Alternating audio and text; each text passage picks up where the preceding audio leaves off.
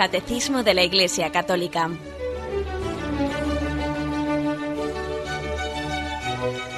Un programa dirigido por Monseñor José Ignacio Munilla, Obispo de San Sebastián.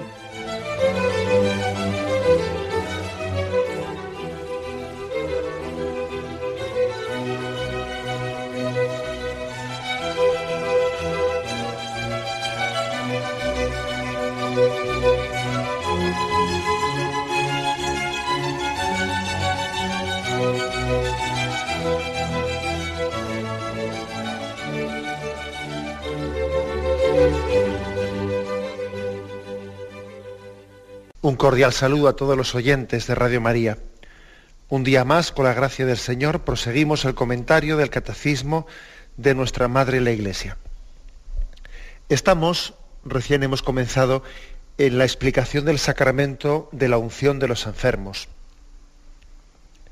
La unción de los enfermos a partir del punto 1499, dentro de la segunda parte del catecismo que está reservada para, la, la explicación del misterio de la liturgia y de los sacramentos. Bien, proseguimos a partir del punto 1502, donde nos habíamos quedado. El enfermo ante Dios. El hombre del Antiguo Testamento vive la enfermedad de cara a Dios. Ante Dios se lamenta por su enfermedad y de Él, que es el Señor de la vida y de la muerte, implora la curación. La enfermedad se convierte en camino de conversión y el perdón de Dios inaugura la curación. Israel experimenta que la enfermedad, de una manera misteriosa, se vincula al pecado y al mal, y que la fidelidad a Dios, según su ley, devuelve la vida. Yo el Señor soy el que te sana. El profeta entrevé que el sufrimiento puede tener también un sentido redentor por los pecados de los demás. Finalmente Isaías anuncia que Dios hará venir un tiempo para Sión en que perdonará toda falta y curará toda enfermedad. Bueno, aquí se hace pues, vamos a desgranar un poco esto, pero aquí se hace una visión de cómo, de, qué lectura religiosa ¿eh? se hace en el Antiguo Testamento del misterio de la enfermedad, de la relación del enfermo con Dios.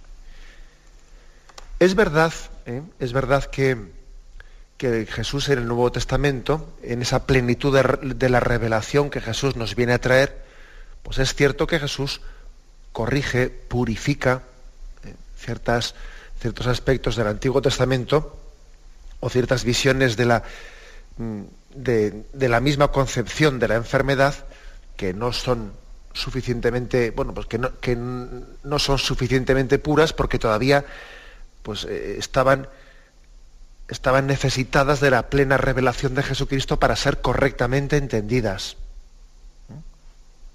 Acordaros, por ejemplo, de cómo Jesús eh, dice eso de cuando se, le cuando se le pregunta, ¿quién pecó para que naciese este ciego? ¿Pecó él o pecó su padre?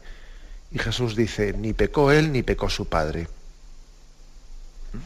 hay un rechazo de, o por ejemplo, no únicamente eso en el Nuevo Testamento, también en el Antiguo Testamento había ahí una lucha de cómo entender las cosas. Era el caso del libro de Job. El libro de Job plantea que alguien recibe el mal, recibe unas enfermedades tremendas, y entonces, mm, ¿qué tipo de pecados ocultos ha tenido ahí Job para que reciba eh, esas enfermedades?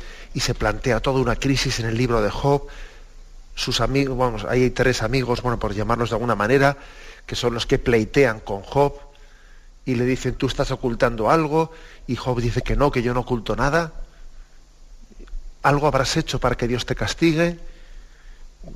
Y Job está de alguna manera presentando sus historias. Hay como un conflicto, es decir, ha existido todo un proceso, todo un proceso para pues para llegar a, ir iluminando el misterio de, la enfermedad, ¿no? De por qué enfermamos, eh, qué supone eso en los planes de Dios. La enfermedad es consecuencia de nuestro pecado. Se puede entender eso como que la enfermedad es un castigo. Bueno, todo eso, todo eso en el Antiguo Testamento lleva un proceso. Lleva un proceso, pero lo importante, eh, te vamos a intentar ahora irlo desgranar, ¿no?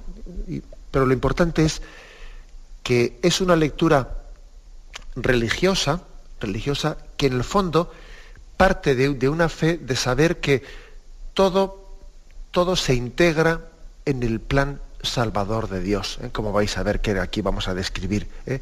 Es posible que, hay muchas, hay manifestaciones, algunas no, pues que luego Jesús mismo purifica, corrige, hay como eh, la revelación tiene un proceso, un proceso ascendente. Tiene un proceso ascendente en muchas cosas. Esto no me estoy refiriendo únicamente al tema de la enfermedad. Por ejemplo, también eh, el mismo tema de la escatología, del más allá de la muerte, pues uno según va viendo, según va leyendo la Sagrada Escritura, pues ve que, con el que según los libros, los libros de, la Sagrada Escritura, porque ojo, la Biblia no ha sido escrita toda de una vez, eh, tiene, un cúmulo de, libros que entre uno y otro hay muchos siglos de distancia. Entonces, según la revelación ha ido ha ido avanzando, cada vez ha ido pues clarificando más y teniendo más luz del Señor para entender el misterio del más allá de la muerte.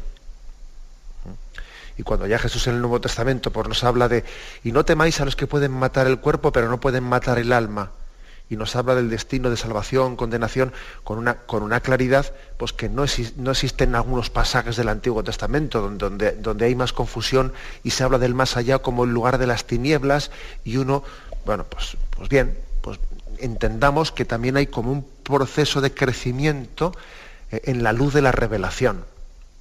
Bueno, pues lo mismo pasa también en este tema de la enfermedad. Hay un proceso de crecimiento ¿eh? en, la, luz de la revelación para entender cuál es el misterio de la enfermedad. Bien, pues dicho esto, vamos a, ir desgranando un poco lo que, lo que nos dice el punto. ¿eh? El hombre del Antiguo Testamento vive la enfermedad de cara a Dios. De cara a Dios. Y aquí se nos, se nos propone, por ejemplo, un salmo, ¿no? El Salmo 38.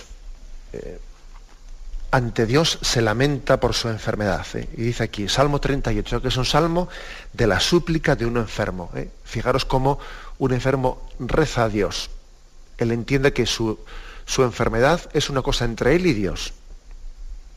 Yo me dije, vigilaré mi proceder para que no se me vaya la lengua, pondré una mordaza a mi boca mientras el impío esté presente. Es decir, está diciendo, calla la boca y no hables, ¿no? Guardé silencio resignado, no hablé con ligereza, pero mi herida empeoró.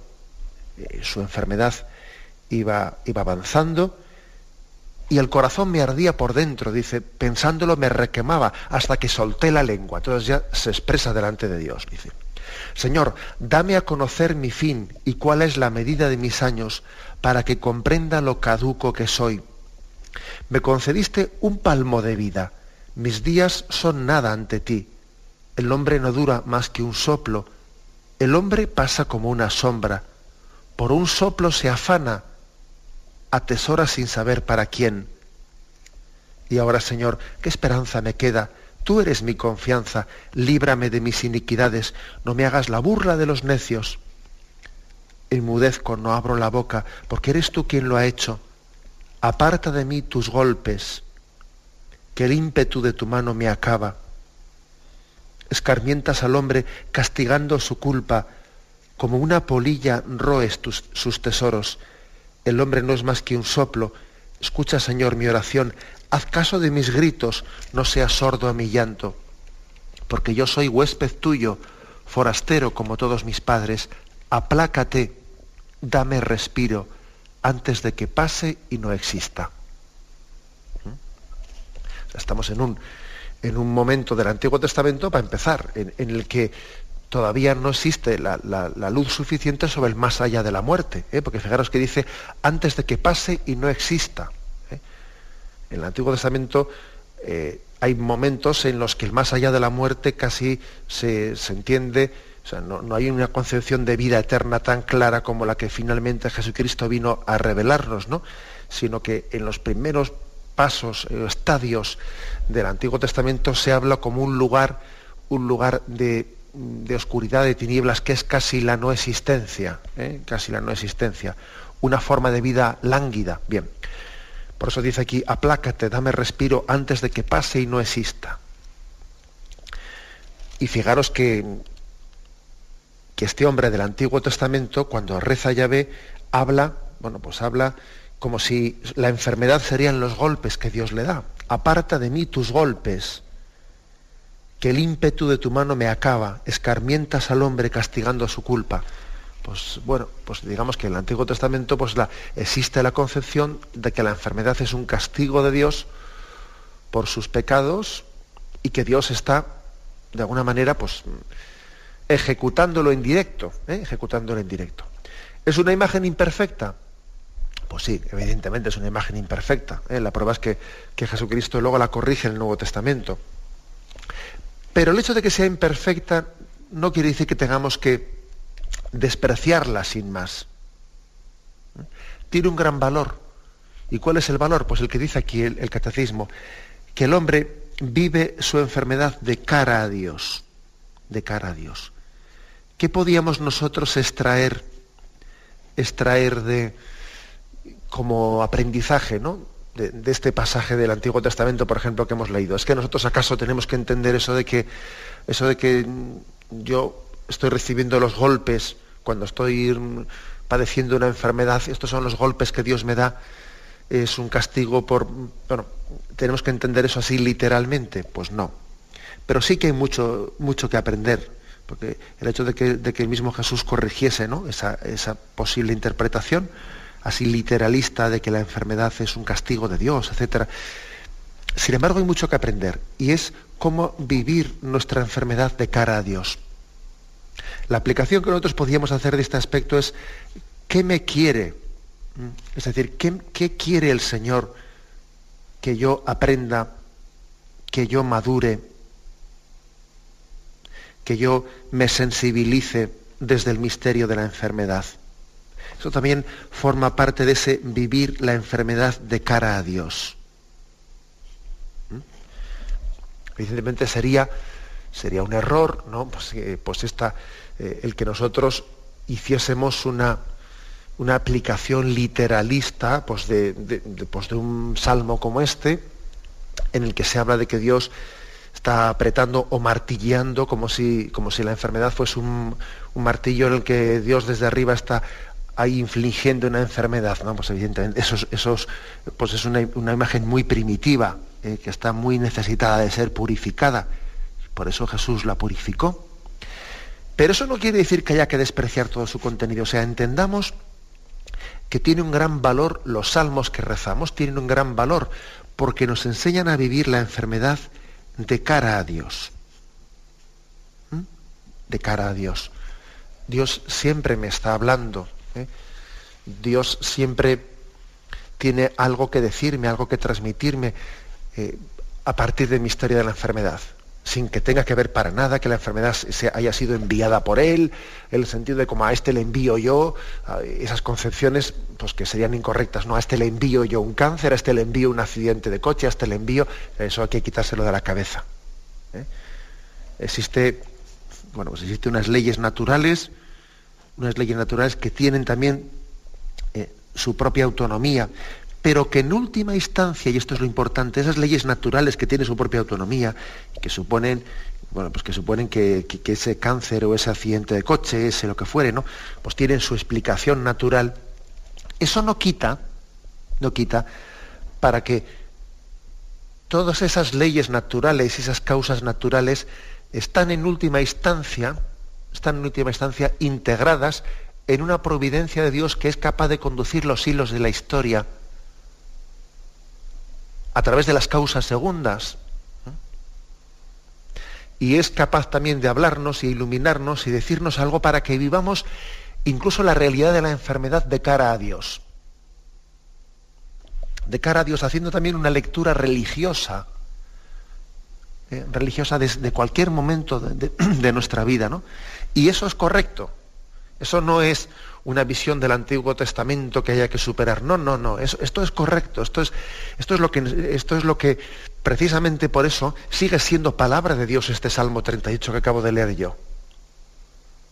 Sigue siendo palabra de Dios. Aunque no se pueda entender en su literalidad eso de que, de que Dios eh, martillea, pues, Bien, no, puede ser eso entendido como literalmente y sería incorrecto hacerlo, ¿no? Que el mismo Jesús, como he dicho antes, lo, lo, eh, pues lo purificó. Pero sigue siendo leída este salmo en, los laudes que rezamos por la mañana, que ya veis que aquí en Radio María pues, pues se promueve mucho la liturgia de las horas, sigue siendo leído como palabra de Dios porque la Iglesia sabe que aquí hay un valor muy grande que es que se nos enseña a vivir el misterio de la enfermedad de cara a Dios. Y Dios en su providencia quiere que extraigamos, como he dicho antes, pues todo, pues toda una lección, diciendo, ¿qué quiere el Señor decirme? Pues el Señor me está madurando, me está purificando a través de estas, de estas situaciones y causas segundas que, que sabemos que aunque tengan su explicación natural, etcétera, sin embargo Dios se sirve de esas causas naturales para que el hombre complete, complete, lleve a su término eh, pues la obra buena que Dios ha comenzado en él. Dios se sirve de esas causas segundas para completar la tarea de la santificación, de la purificación, de la sensibilización, de poner el corazón en solo Dios. Por lo tanto, toda enfermedad ¿eh? tiene que tener una lectura, una lectura religiosa. Si malo, fijaros, ¿no? Si sería incorrecto, pues el hacer pues una, una, visión de la enfermedad, pues como esto, pues eh, como, como, he dicho antes, ¿no? ¿Qué es lo que Jesús corrigió? Pues esta enfermedad es un castigo por tal pecado, lo otro es un castigo por tal, este accidente te ha venido por tal. Si sería totalmente incorrecto eso, también es incorrecto, o más todavía, o más todavía, pues vivir pues una enfermedad sin ningún tipo, eh, sin ningún tipo de lectura religiosa de esa enfermedad. También es incorrecto. Como diciendo, yo ante la enfermedad, yo no tengo nada que decirle a Dios, ni esto tiene nada que. Pues también es incorrecto, porque hay, hay una lectura, un, como dice aquí, un vivir de cara a Dios, el hombre creyente vive de cara a Dios ¿eh? su, su enfermedad. Bien, tenemos un momento de reflexión y continuamos enseguida.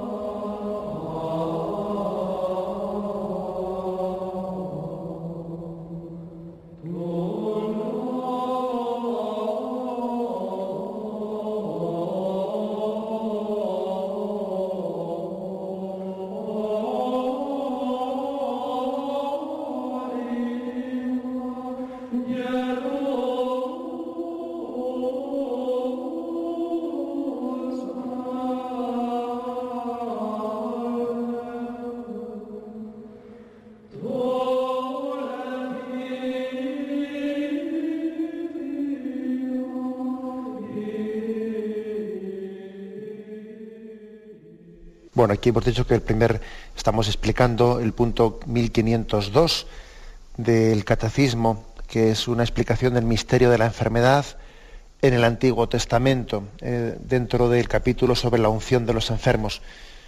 Y hemos dicho pues, que en el Antiguo Testamento sobre todo lo que se subraya es que el hombre religioso vive la enfermedad de cara a Dios. Ante Dios se lamenta por su enfermedad, como hemos leído en el Salmo 38 y de él, que es el Señor de la vida y de la muerte, implora curación. A Yahvé, pues, se le llama Señor de la vida y de la muerte. Señor de la vida y de la muerte. Y al que tiene dominio sobre la vida y sobre la muerte, se le implora curación. Aquí se nos, se nos ofrece dos textos. El Salmo 6, versículo 3. Yahvé, no me corrijas en tu cólera, en tu furor no me castigues, Tenme piedad, Yahvé, que estoy sin fuerzas. Sáname, Yahvé, que mis huesos están desmoronados. Isaías capítulo 38, que es eh, la oración, una oración del moribundo, pero también con la alegría de que Dios le ha curado, dice, ¿no? Yo pensé, en medio de mis días, tengo que marchar hacia las puertas del abismo, me privan del resto de mis años. Yo pensé, ya no veré más al Señor en la tierra de los vivos, ya no miraré a los hombres entre los habitantes del mundo. Levantan y enrollan mi vida como una tienda de pastores. Como un tejedor devanaba yo mi vida y me, y me cortan la trama. Día y noche me estás acabando, sollozo hasta el amanecer. Me quiebras los huesos como un león, día y noche me estás acabando. Estoy piando como una golondrina, gimo como una paloma. Mis ojos mirando al cielo se consumen. Señor, que me oprimen, sal fiador por mí. Me has curado, me has hecho revivir. La amargura se me volvió paz cuando detuviste mi alma ante la tumba vacía y volviste la espalda a todos mis pecados. El abismo no te da gracias, ni la muerte te alaba, ni esperan en tu fidelidad los que bajan a la fosa. Los vivos, los vivos son quienes te alaban como yo ahora. El Padre enseña a sus hijos tu fidelidad. Sálvame, Señor, y tocaremos nuestras arpas todos nuestros días en la casa del Señor. Es pues un, eh, un salmo de alguien que suplica a Dios el don de la, de la curación. Y bueno, y cuando recibe ese don, pues proclama al Señor dador de vida, ¿no? Le proclama una acción de gracias con toda su, eh, con toda su, alegría y su expresión. Fijaros que eh, en esta se ve muy claro también en este salmo que hemos rezado, bueno, que es que es de no es un salmo, sino que es el capítulo 38 de, de Isaías, eh, se ve con mucha claridad cómo también en la medida, en la medida en que la fe en la vida eterna, más allá de la muerte, está más clara, es más firme, uno entiende, entiende también, pues perfectamente, tiene más capacidad para entender que el hecho de que no reciba la curación en esta vida, pues no quiere decir que Dios le haya abandonado. Pero claro, cuando uno no tiene una fe en la vida, el más allá de la muerte, pues una en la vida eterna, no tiene una fe firme en ella, claro, como no desea la vida eterna, pues claro, pues entonces eh, en ese momento la misericordia de Dios solamente se le ocurre que, consiste en que Dios me cure. Es que si Dios me cure, si Dios no me cura, entonces es que no, no ha tenido misericordia de mí. ¿Me explico? O sea, eso también creo que es muy importante entenderlo. ¿eh?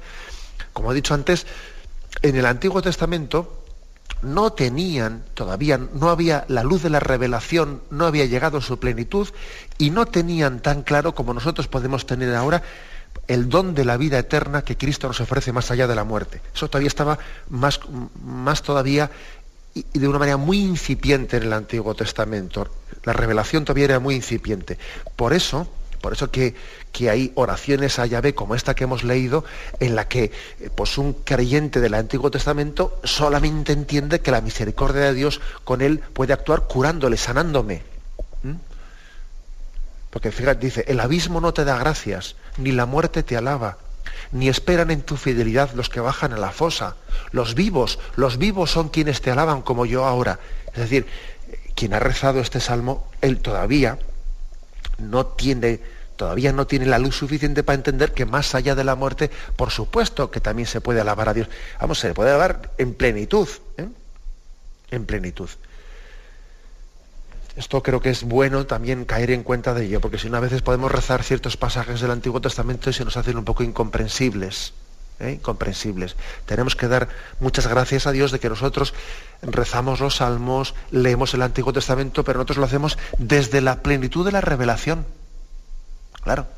Sin embargo, daros cuenta de que ha habido mucha gente que ha rezado estos salmos desde la lucha de no entender, no entender muchas cosas de Dios, que nosotros, por la gracia de Jesucristo, plenitud de la revelación, pues podemos tener más claras. ¿eh? Podemos tener más claras. Bien, pero lo, que nos aporta este, este salmo, ¿no? Bueno, esta, esta oración que hemos leído, el Salmo 6.3 y Isaías 38, lo que nos aporta, pues eh, la fe en Yahvé, Señor de la vida y de la muerte. Señor de la vida y de la muerte. El que ha creado, el que ha creado la vida, él también, solamente él es el autor de la vida y por lo tanto solamente él da la muerte y ante él se suplica humildemente, es una actitud de, humildad ante, la, ante el misterio de la vida y de la muerte, somos, el hombre es muy humilde, solamente se puede presentar con humildad, con humildad.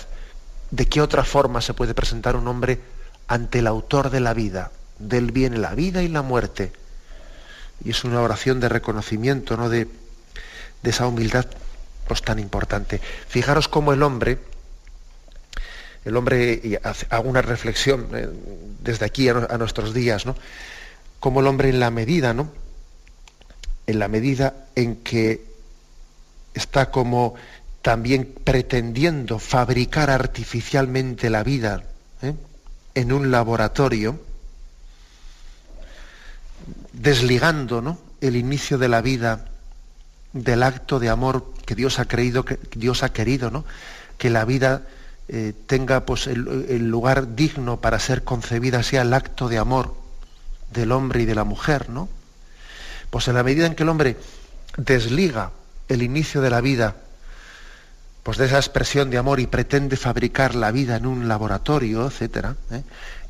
también, también se revela eh, frente, frente a la muerte natural y pretende también él ser el que decida el momento en el que él va a morir, que es, pues, que es también el, pues, pues esta especie de, de, tentación que se ha introducido en nuestra cultura actual, la tentación del suicidio, ¿no? O la eutanasia. O sea, en la medida en que uno deja, deja de reconocer a Dios como autor de la vida, eh, y entendiendo que, pues eso, pues que la, que la vida es una expresión del amor de Dios y por lo tanto tiene que ser, tiene que ser concebida en un acto de amor, ¿no? En la medida en que deja de reconocer a Dios como fuente de la vida y autor de la vida, también se revela frente a la imagen de Dios que es el que tiene la última palabra sobre el momento de la muerte. La rebelión frente a una cosa conlleva la rebelión frente a la otra. Quiere decir con esto que es de gran actualidad lo que acabamos de leer ahora mismo en, este, en Isaías 38, porque al fin y al cabo, aunque, aunque es verdad que está escrito en un contexto en el que todavía hay que, tiene que la, la revelación desarrollarse mucho más, sin embargo, sigue siendo absolutamente básica la afirmación de que Yahvé es el Señor de la vida y de la muerte. Y el hombre solamente se puede acercar con espíritu humilde ante el inicio de la vida y ante el momento de la muerte a mí no me han pedido permiso para venir a esta vida, ni tampoco me piden permiso para ver cuándo tengo que irme de ella. Es algo que me supera, que me trasciende. Nadie me ha pedido permiso para venir. Es que no tienen que pedírmelo, es que la vida es un don gratuito, es un don que se recibe, no que se fabrica a medida. ¿Mm? Y lo mismo, digamos, de la muerte. La muerte, tú no la programas, la muerte es algo que te sobreviene, que te supera. El hombre solamente se puede acercar al misterio de la vida y de la muerte con ese sentido de, humildad. Yahvé, Dios, es el autor de la vida, es el Señor de la vida y el Señor de la muerte. Esa es la, expresión bíblica que aquí se remarca eh, con tanta fuerza. Bien, tengamos un momento de reflexión y continuamos enseguida.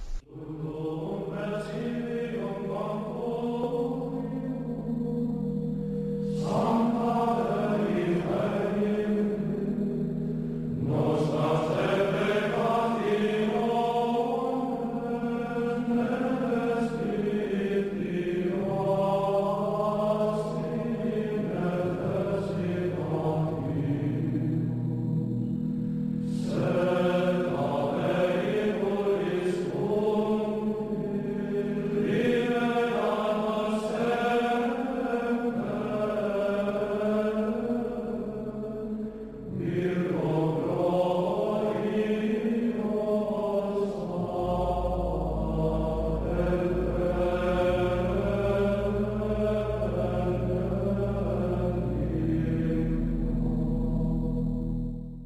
Pues bien, estamos en este programa del comentario del Catecismo de la Iglesia Católica explicando eh, los puntos referentes al sacramento de la unción de enfermos. Este es el segundo programa, programa que dedicamos a este sacramento de la unción de enfermos. Y estamos hoy centrándonos en el punto 1502, que es la visión que existe en el Antiguo Testamento sobre la enfermedad.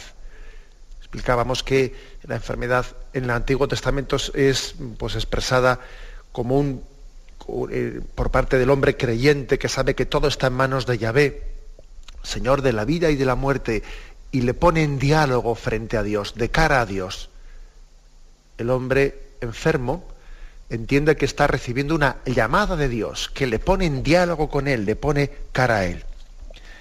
Damos un paso más. Y dice aquí que la enfermedad se convierte en camino de conversión y el perdón de Dios inaugura la curación. Aquí una cosa muy, muy interesante, que la enfermedad se convierta en camino de conversión.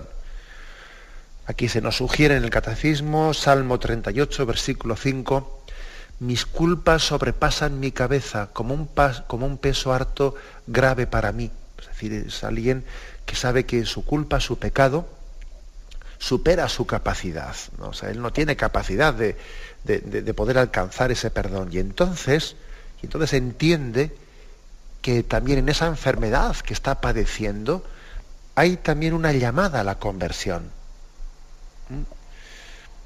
Mediante un camino que también supera su, lo, que, lo, que, era antes de ser enfermo, ¿eh? lo que era antes de ser enfermo, su posibilidad de alcanzar el perdón. Pues ahora resulta que la enfermedad el hombre la entiende como un... Eh, descubre en ella también un camino de conversión y de poder recibir un perdón. ¿eh? Salmo 39, versículos 9 y 12. ¿eh? De todas mis rebeldías líbrame, no me hagas la irrisión del insensato. Reprendiendo sus hierros, tú corriges al hombre, cual polilla corroes, corroes sus anhelos. Bueno, como veis, comienza ya a introducirse, a introducirse unos, conceptos en, el Antiguo Testamento de que la enfermedad es camino de conversión. Camino de conversión a través del cual Dios está hablando. El perdón de Dios incluso inaugura la curación. Salmo 32 dice, Dichoso el hombre a quien ya ve, no le cuenta el delito, en cuyo espíritu no hay fraude, cuando yo me callaba, se sumían mis huesos en mi rugir de cada día. Mientras pensaba día y noche tu mano sobre mí, mi corazón se alteraba como un campo en los ardores del estío. Mi pecado te reconocí y no oculté mi culpa. Dije, confesaré a Yahvé mis rebeldías y tú absolviste mi culpa, perdonaste mi pecado. es decir, quien, quien ha escrito este, pues este Salmo 32, especialmente fijaros en el versículo quinto, él, él ha entendido que detrás de, de, ese misterio de la enfermedad había como una llamada, una llamada a abrir los ojos a su pecado. Me confesaré a Yahvé de mis rebeldías y tú absolviste mi culpa, perdonaste mi pecado. La enfermedad, pues, camino de, de conversión. Bueno, pues por ejemplo, también se nos ofrece en este punto del catecismo el Salmo 107.20. Hacia Yahvé gritaron en su apuro y él los salvó de sus angustias. Su palabra envió para sanarlos y arrancar sus vidas de la fosa. En, resumen, ¿no? va avanzando, va avanzando la revelación y parece y parece que en, determinados momentos curación es casi sinónimo de perdón, curiosamente. La curación puede ser un signo del perdón. Y luego llega Jesús, ¿no? En el Nuevo Testamento, y entonces Marcos 2, 5, 12, que también aquí nos, nos lo sugiere este punto del catecismo que ya estamos comentando y entonces ocurre aquel, aquella curación del paralítico, signo del perdón. ¿eh? Signo del perdón. Viendo, está en Marcos 2, versículos del 5 al 12. Viendo Jesús la fe de ellos, dice al paralítico, Hijo, tus pecados te son perdonados. eh, estaban allí sentados algunos escribas que pensaban en sus corazones, ¿por qué habla este así? Está blasfemando. ¿Quién puede perdonar pecados sino solo Dios? Pero al instante, conociendo a Jesús en su espíritu lo que ellos pensaban en su interior, les dice, ¿por qué pensáis así en vuestros corazones? ¿Qué es más fácil decir al paralítico, tus pecados te son perdonados o decir, levántate, toma tu camilla y echa a andar? Pues para que sepáis que el Hijo del Hombre tiene en la tierra poder de perdonar pecados, dice al paralítico, a ti te lo digo, levántate, toma tu camilla y vete a tu casa. Se levantó y al instante tomando la camilla salió a la vista de todos de modo que quedaban todos asombrados y glorificaban a Dios diciendo, jamás vimos cosa parecida. O sea, fijaros bien que, que ha habido una preparación para que Jesús haya hecho este signo. El signo, mira, es el, es el siguiente. La curación no es la curación de la enfermedad, no es sino un signo de la sanación espiritual. Ojo con quedarse con el signo y no llegar al significado. Que sería como quien pela quien pela un plátano y tira, tira el contenido, se queda con la cáscara. Ojo. Es como quien pela una, una naranja y se queda con la cáscara y tira la naranja, pero hombre, ojo con quedarse el, con el signo y olvidar el significado. Fíjate que también hay una lectura religiosa y la lectura religiosa es que la sanación del cuerpo es un signo de la sanación del alma. Y la enfermedad, por lo tanto, tiene que ser vivida como un camino de conversión, en que lo verdaderamente importante es la sanación de nuestra alma, la purificación de nuestros pecados. Ahí Jesús, por lo tanto, cuando, cuando hizo ese signo de, la, de, perdonar los pecados al paralítico y previamente para eso, para, para, para, abrir los ojos de lo que estaba haciendo, ¿no? hacer la curación de, su parálisis, pues estaba con ello empalmando con, con esa línea eh, pues, del Antiguo Testamento que, aunque de una manera pues, todavía mucho más tenue y confusa, ¿no?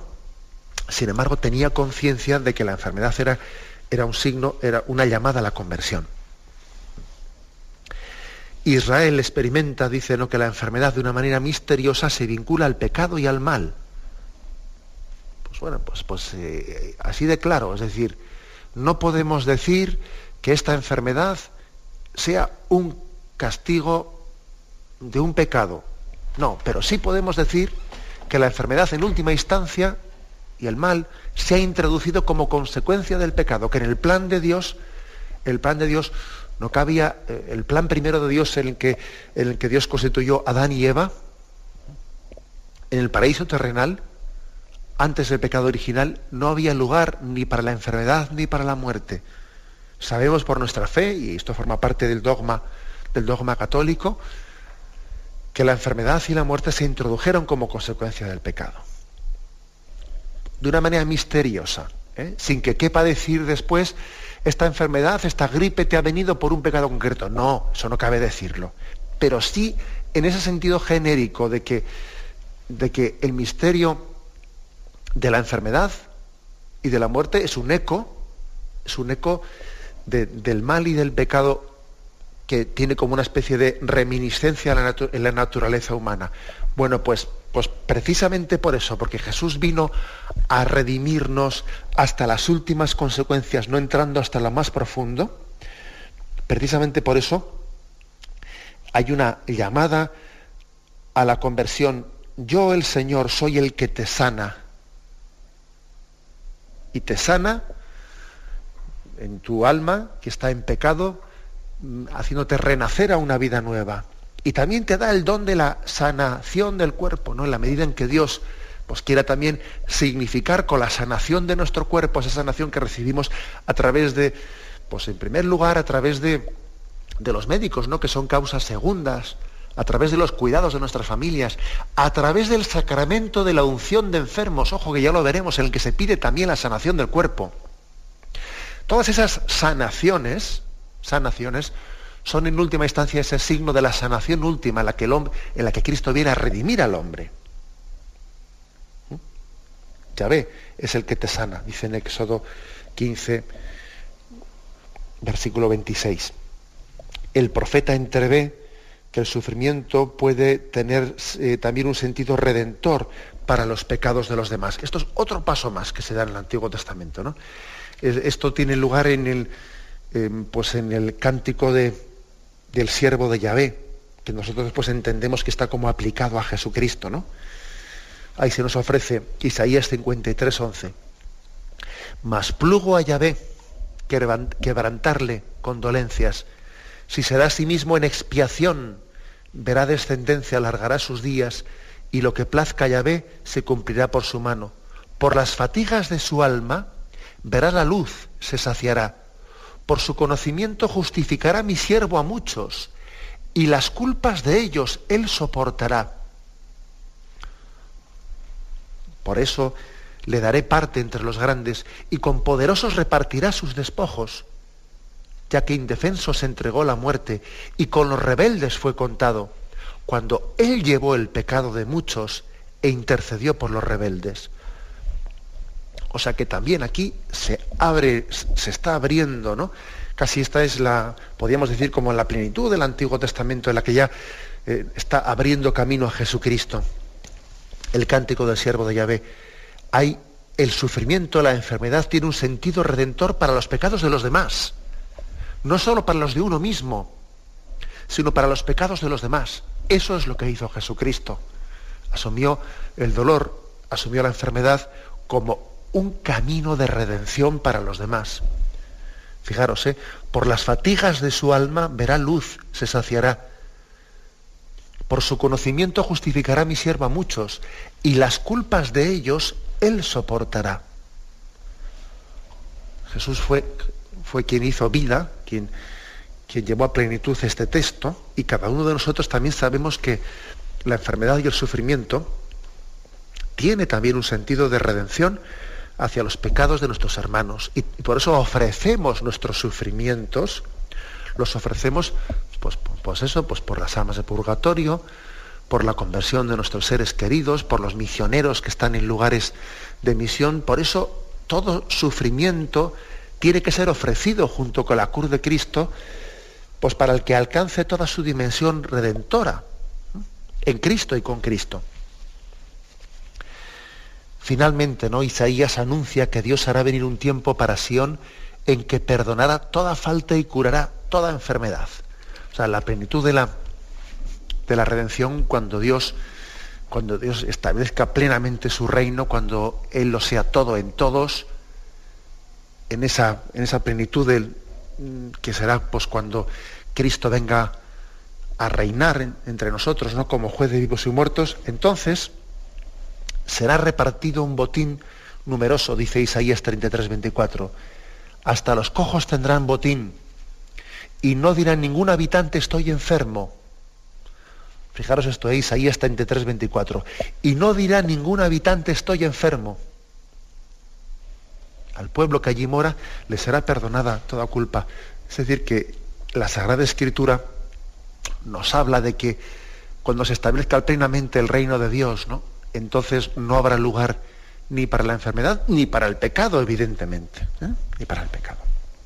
Bien, vamos a dar paso, lo dejamos aquí. Hemos hecho hoy el comentario del punto 1502, ¿eh?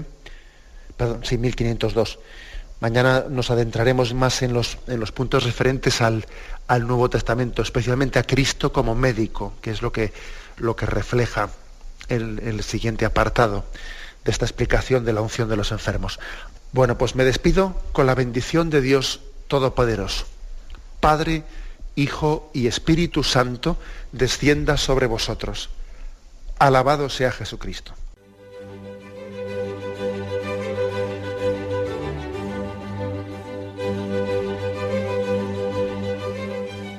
Finaliza el Catecismo de la Iglesia Católica, un programa dirigido por Monseñor José Ignacio Munilla, obispo de San Sebastián.